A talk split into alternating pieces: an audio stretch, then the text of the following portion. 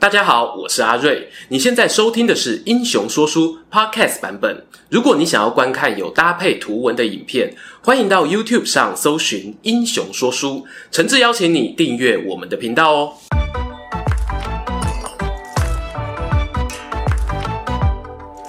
Hello，英雄说书的观众朋友，你们好，我是说书人阿瑞，替大家带来精彩的英雄故事。有没有人跟我一样哦？对于以前的大和剧，由瀧泽秀明饰演的悲剧战神义经印象深刻呢？时隔多年后啊，在今年呢，终于又有一部关于镰仓幕府与源平合战的戏剧登场，相信哦，应该是很多历史迷关注的焦点。那便是呢，由我的挚爱编剧三谷信喜。以及小栗旬、大泉洋、新垣结衣等人主演的《镰仓殿的十三人》。要知道哦，原平和战、战国时代、幕末维新，堪称日本大和剧的三大救世主啊！收视率低迷怎么办呢？赶快找这三个故事来改编就对了。我们之前呢刚好聊过战国的真田幸村，今天就给各位说说这个平安时代末期镰仓幕府源氏的故事。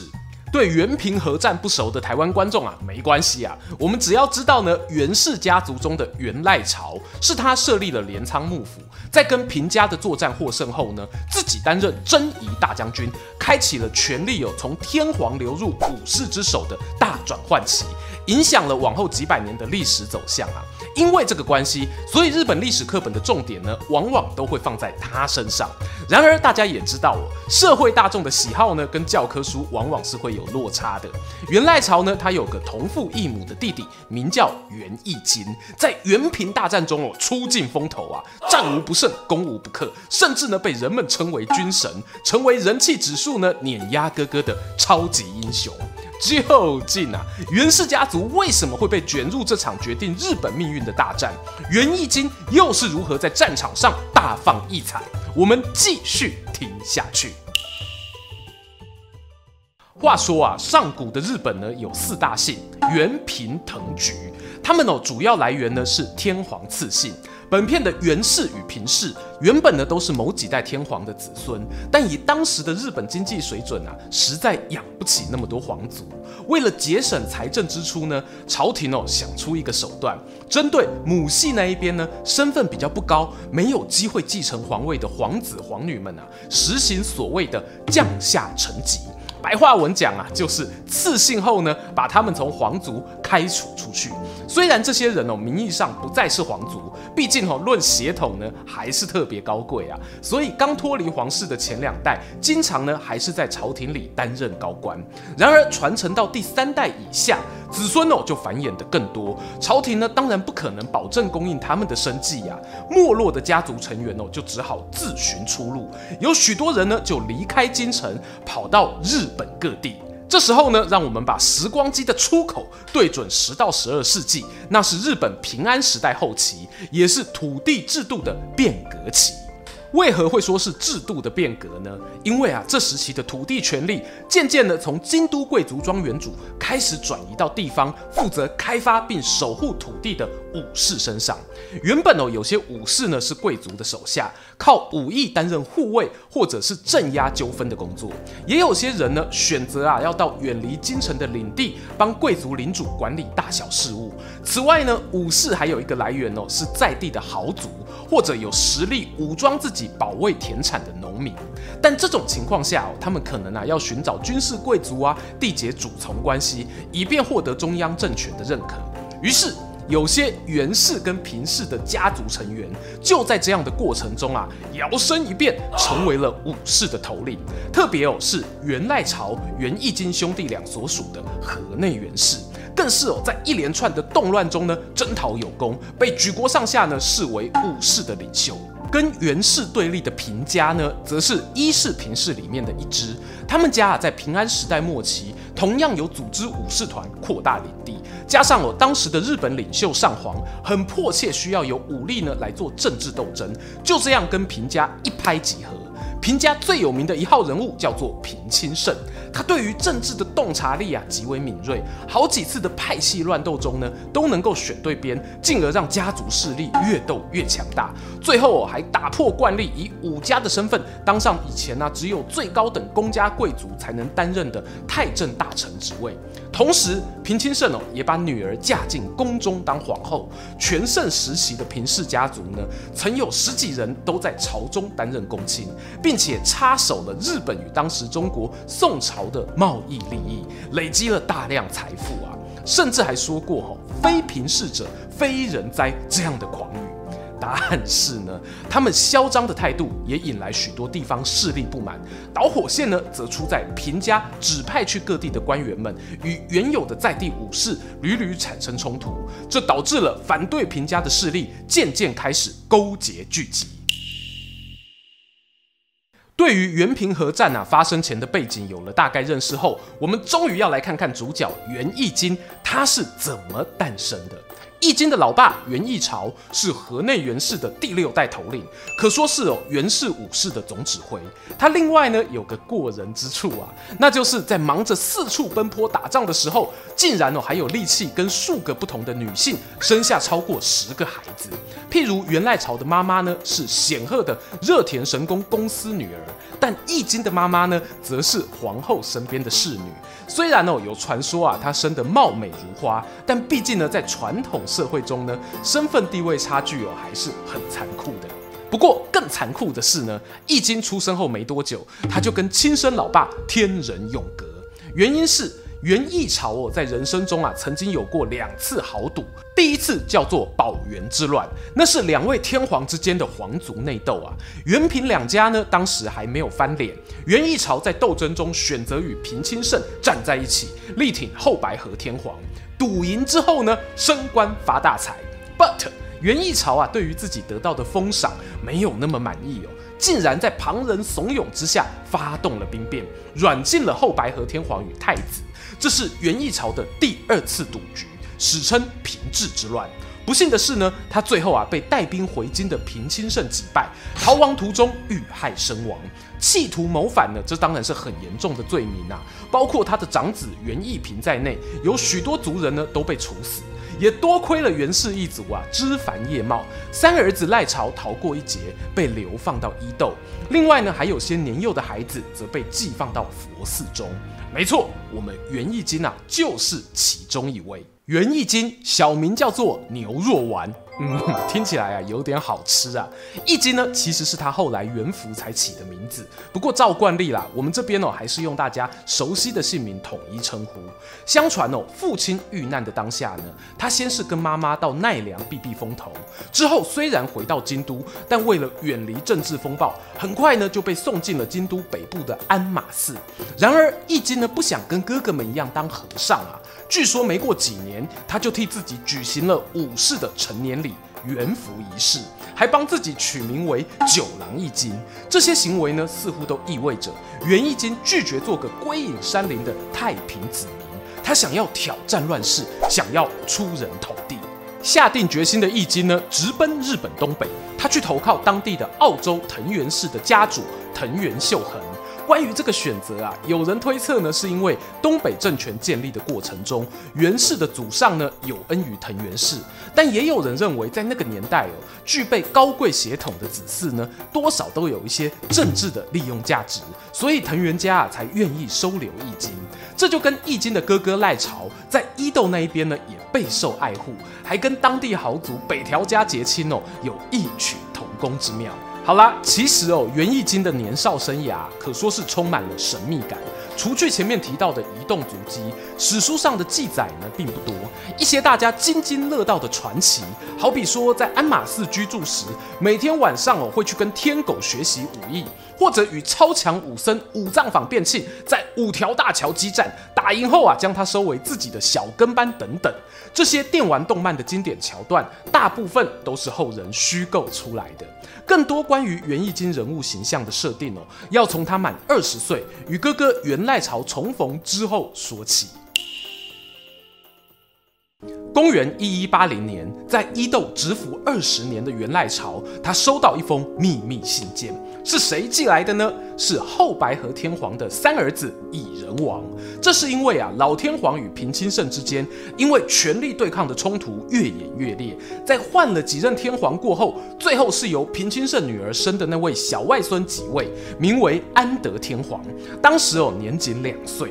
看到整个朝中大权落入平家手中，蚁人王呢就决定啊，利用自己皇亲的身份发布命令，号召全国的反平势力联手对对抗强敌。元赖朝收到讨逆令旨后呢，立刻在岳父北条家的支援下，召集士兵参与作战。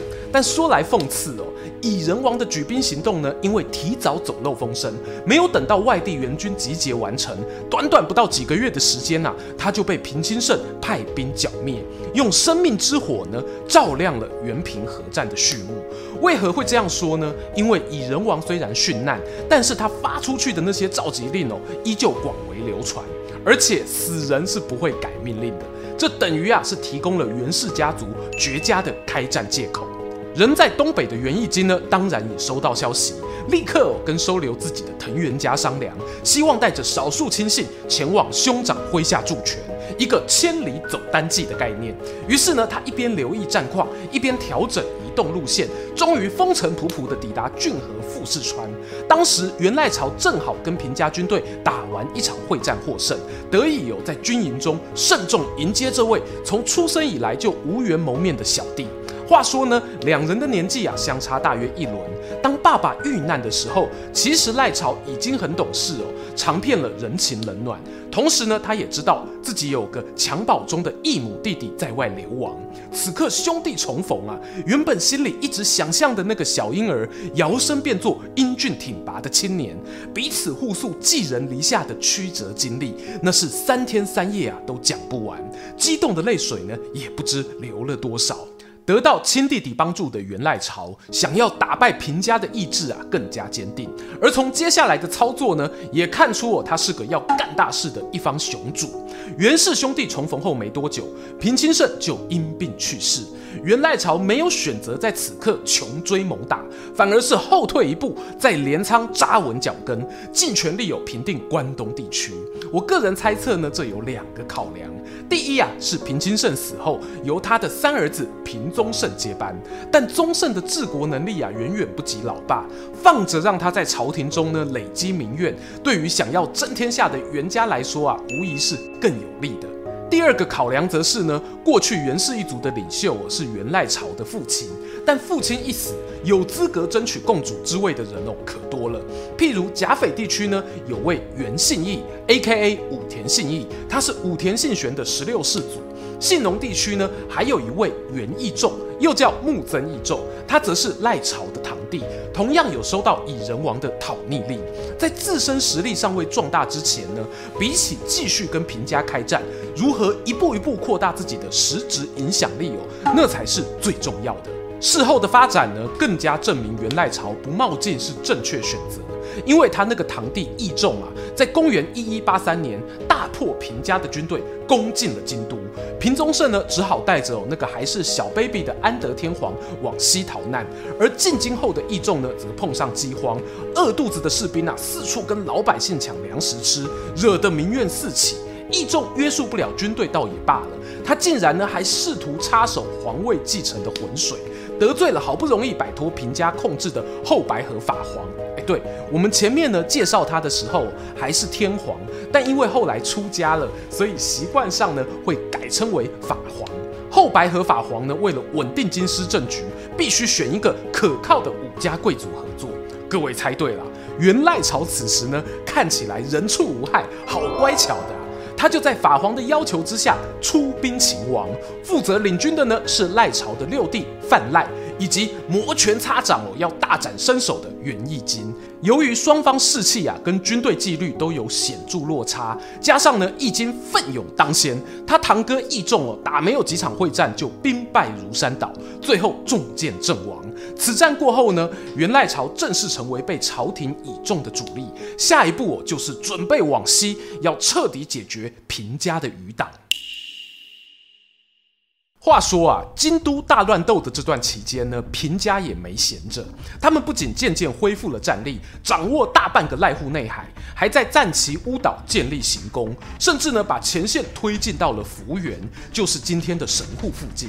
后白河法皇呢，他随即下令哦，源氏西进迎战，负责的将领依旧是源范赖与义经。不过要注意的是呢，这时候袁氏军队虽然有六万多人，但其中的五万人呢是在主帅范赖这里，小老弟一经啊只被分配到一万名士兵，交代有负责从敌后迂回夹击的任务。尽管如此呢，这一场战争仍然成为他展现独特军事风格的代表作之一。当时平家的大将呢，选择在伊之谷这个依山面海、地势险要的地方布阵，海上哦停泊了战船支援，再加上呢，此时平家手上有安德小天皇做人质，还带着象征日本政权的三神器宝剑、铜镜、勾玉，感觉哦非常安心。就是在这样的状况下，他们收到一封来自法皇的信，命令袁平两家暂时休战，等待谈判程序启动。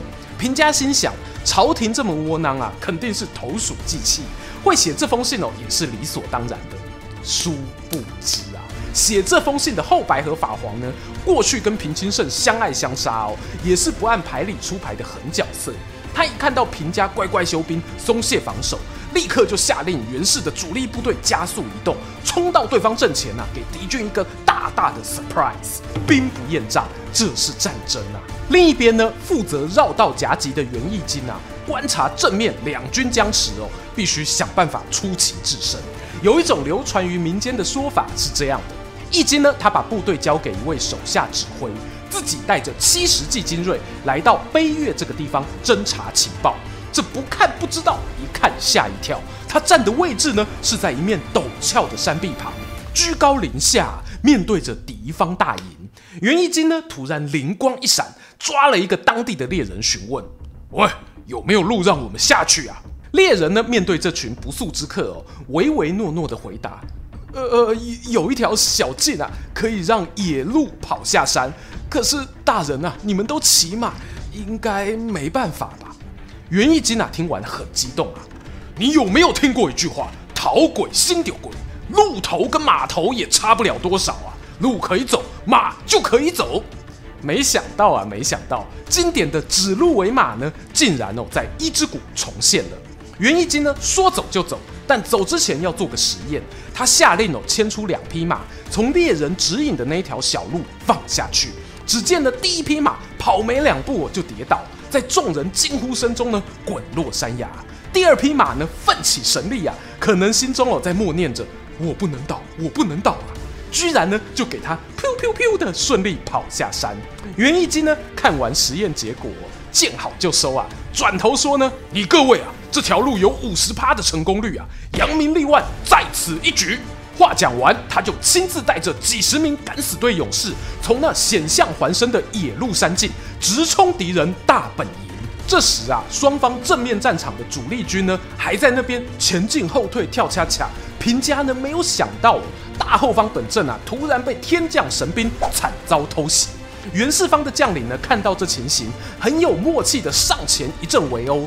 平家阵型啊，终于开始溃散。主将平宗盛呢，和许多族人都在船上，原本想要登陆支援，无奈呢，战线崩坏速度太快啊，很多士兵抢着要上船逃命，却溺死在海里。平宗盛只好指挥船队往乌岛的方向撤退。这场伊之谷之战让平家损失惨重，好不容易补充的兵员哦大失血，一些新生代将才也在此役阵亡。反观呢袁氏阵营，袁义经胆大心细的作战计划，让他一下子轰动了京城，名扬天下。大战结束后呢，袁义经奉哥哥赖朝的命令留在京都，负责维持治安。年轻有为的战争英雄很快就虏获了京都的人心，更受到朝廷公卿信赖，还被法皇哦任命为左卫门少尉兼检非为使。意思是呢，天皇特派扫荡不法行为的使者。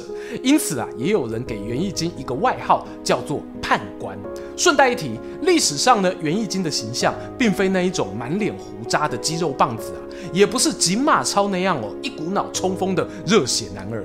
我个人猜测呢，可能是更接近于周瑜、孙策这样的阳光男孩，而且身手敏捷，懂得在战场上灵机应变。然而呢，易经在政治上哦，似乎就少了一点敏锐度啊。就拿接受法皇册封这件事来说，他可能是认为呢，对武士来说是很高的荣誉，可是却忘了哥哥赖朝早早就有交代，旗下所有的武士呢，未获同意，不得自行接受朝廷的职位。即使亲如兄弟，袁赖朝啊，也是希望获得一个尊重。于是呢，他做了一个惩罚性的调度，把义经从征讨平家的先发名单中移除了。话说呢，拥有船队的平家在伊之谷战败后啊，将基地转移到四国的孤岛。这时呢，袁氏一方的远征军以袁范赖为主将，正在西边啊，为了补给线拖得太长，船只跟军粮不足而发愁。士气有十分低落，为了避免夜长梦多啊，袁赖朝呢只好低头再次把弟弟拉回义军。更神奇的是呢，义经在过去几个月其实已经低调做了准备，那就是呢联络当地的水军，说服他们啊加入自己这一方，大展身手的机会来了。公元一一八五年二月十八日，刚过子夜。袁义经啊，已经从京都抵达了今日大阪与神户之间的渡边港。正当哦他准备战船准备出发之际呢，天空突然下起猛烈的暴风雨，将士们和水手啊心情都跌落谷底，猜想呢大概没办法出战了。殊不知啊，我们义经是什么人啊？讨鬼心的鬼啊！起码是这样，开船哦，干单啦。他拿出弓箭威吓水手，硬是选了五艘船，一百五十名精锐，在半夜两点多顺利起航。让人意外的是呢，由于狂风暴雨的推动，原本将近三天的航程，他们竟然哦只花了四个多小时就抵达，在清晨六点登上了四国岛。不过呢，方向啊有一点偏移，原本预计哦是攻击乌岛，最后呢却是在阿波的圣浦靠岸。但是啊。不管怎样啊，平家都没有料到敌军会在这样恶劣的天候下出兵，刚好呢又派出了大量部队去外地镇压叛乱，乌岛呢只剩下千人左右的兵力，而袁义经呢上岸后也在跟时间赛跑，马不停蹄的直冲乌岛据点。哎，可是大家别忘了，乌岛就算只有一千人，那人数呢还是比袁氏这边一百五十人多啊。第这个 moment 这里吸干，袁义经呢使出了一招虚张声势之术。他派人呢在附近的民宅放火，插上了自家军旗，假扮大军，同时趁着海水退潮之际，带头啊一举冲向平家人的居馆。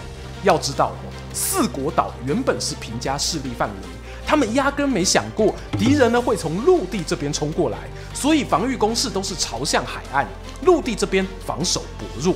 突然看见一群人跑步带杀声从路上冲过来，先前呢在伊之谷被天降奇兵袭击的阴影再次涌上心头啊，纷纷上船往海中央呢先逃再说。不过平氏军啊也不是笨蛋啊，等航行到安全地方之后呢，静下心仔细观察，赫然发现哦，原来来袭的敌人根本就小猫两三只啊。于是他们决定调转船头，射出乱箭还击。袁氏这边呢，只见箭如雨下，士兵一个个中箭落马，更有一支冷箭笔直的朝着义经飞来。说时迟，那时快，他身边的爱将佐藤继信冲上前来，用身体呢帮义经挡下这一箭，最后哦伤重不治身亡。在这样的情况下，如果平家呢选择继续强攻乌岛，虽然呢必有损伤，但未必呢抢不回主导权。然而他们也许是受到袁义经威名震慑。又或者呢，缺少果断的决心，最后哦选择按兵不动，甚至呢玩起了战场游戏。平家呢在傍晚休战时间啊，派出一艘小船，载着一名美女，将一根竹竿呢立在船头，竿顶哦绑着一把小扇子。这是什么意思呢？他们啊是对袁氏军队挑衅，看看哦你有没有办法在这艘随海浪晃动的小船上一箭射中那一把扇子。有一点像吼打篮球斗牛前秀霸投篮的意思啦，秀中呢就是你好你棒棒。对于兵力较少的袁家来说呢，如果怯战不出啊，对于士气的影响肯定不小。袁义经思考再三，派出了一位名叫纳须羽衣的弓箭手，命令他骑马冲进潮间带，尽量呢离小船越近越好。只见呢纳须将军纵马入海，在浪花翻飞处一箭射出，不偏不倚射断了小扇的扇柄。扇子在夕阳余晖中腾空而起，最后缓缓落下，似乎呢也象征着平家过去如日中天的光辉即将走到尽头。两天后呢，传来了镰仓那边啊派出的援军即将赶到的消息。平家决定放弃乌岛根据地，把濑户内海的主导权让了出来，往西边撤退。而原本四国九州一带的武士集团呢，眼看风向变了，也纷纷对源氏表达效忠书诚。不过，此战结束后，义经啊做的第一件事是到附近找了一间寺院，把当年呢在伊之谷奇袭战陪伴自己冲下山的名马送给庙里的僧侣，希望呢他们终其一生都要替舍身护主的佐藤继信超度供养。易经的部下看到这场景，纷纷落泪，表示我们真的没有跟错老大。不知不觉呢，原平合战的大结局也即将到来。六哥原范赖的陆军啊，已经控制了九州，被封住退路的平家呢，则退到了本州与九州之间的彦岛死守，完全哦进退失据。然而，过往靠海上贸易起家的平家呢，水军还是有很坚强的实力。为了对抗他们啊，负责海上进攻的义经也召集了八百多艘船，并且呢，准备担任打头阵的先锋。虽然啊，有同事劝他啊。总大将应该要坐镇中军，不要以身犯险啊！但袁义经听了，只是笑笑回答：“喂、总大将是我哥赖朝啊，他不就好端端的在镰仓吗？这当然哦是一种诡辩，但也看得出来呢，袁义经挺享受那一种哦在战场上命悬一线的刺激感吧。最终，源平两军啊于正午时分，在关门海峡的潭之浦遭遇展开会战。”平家方面拥有超过一千艘的船，而且有连安德天皇与三神器都带着，可能呢有了玉碎作战的觉悟。双方啊接战初期，平氏的水军呢毕竟经验老道，还会利用海流哦进退趋避，没几下功夫啊就把源氏打得哀北救步。眼看呢就要大获全胜之际，站在指挥舰上的源义经突然下令：弓箭手听令，瞄准对面划桨的水手射击。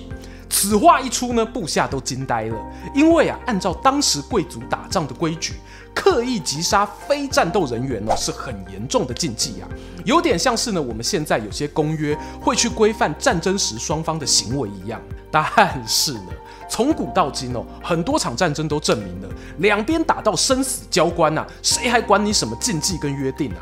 源义经呢，就是那个不受道德约束的男人，他坚持哦，这个命令要被贯彻执行。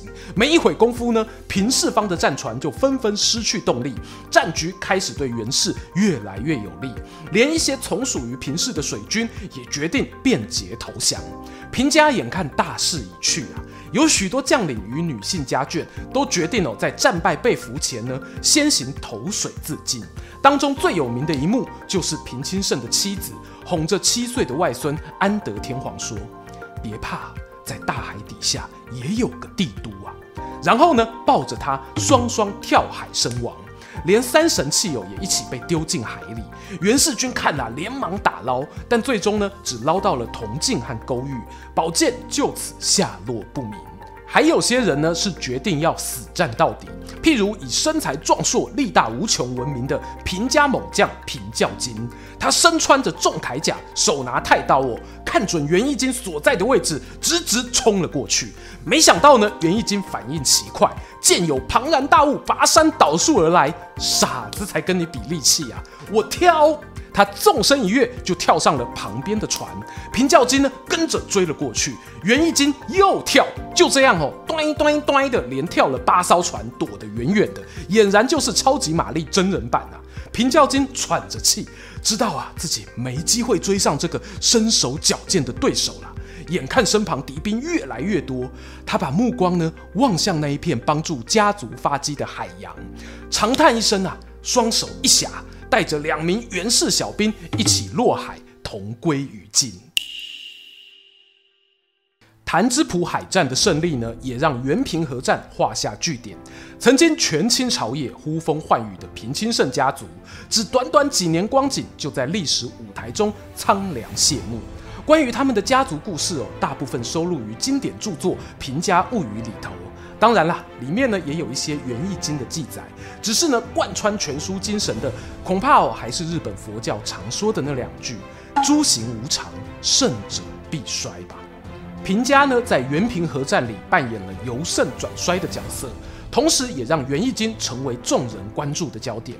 他用行动证明了自己的战术思维是可以突破身处的时代框架。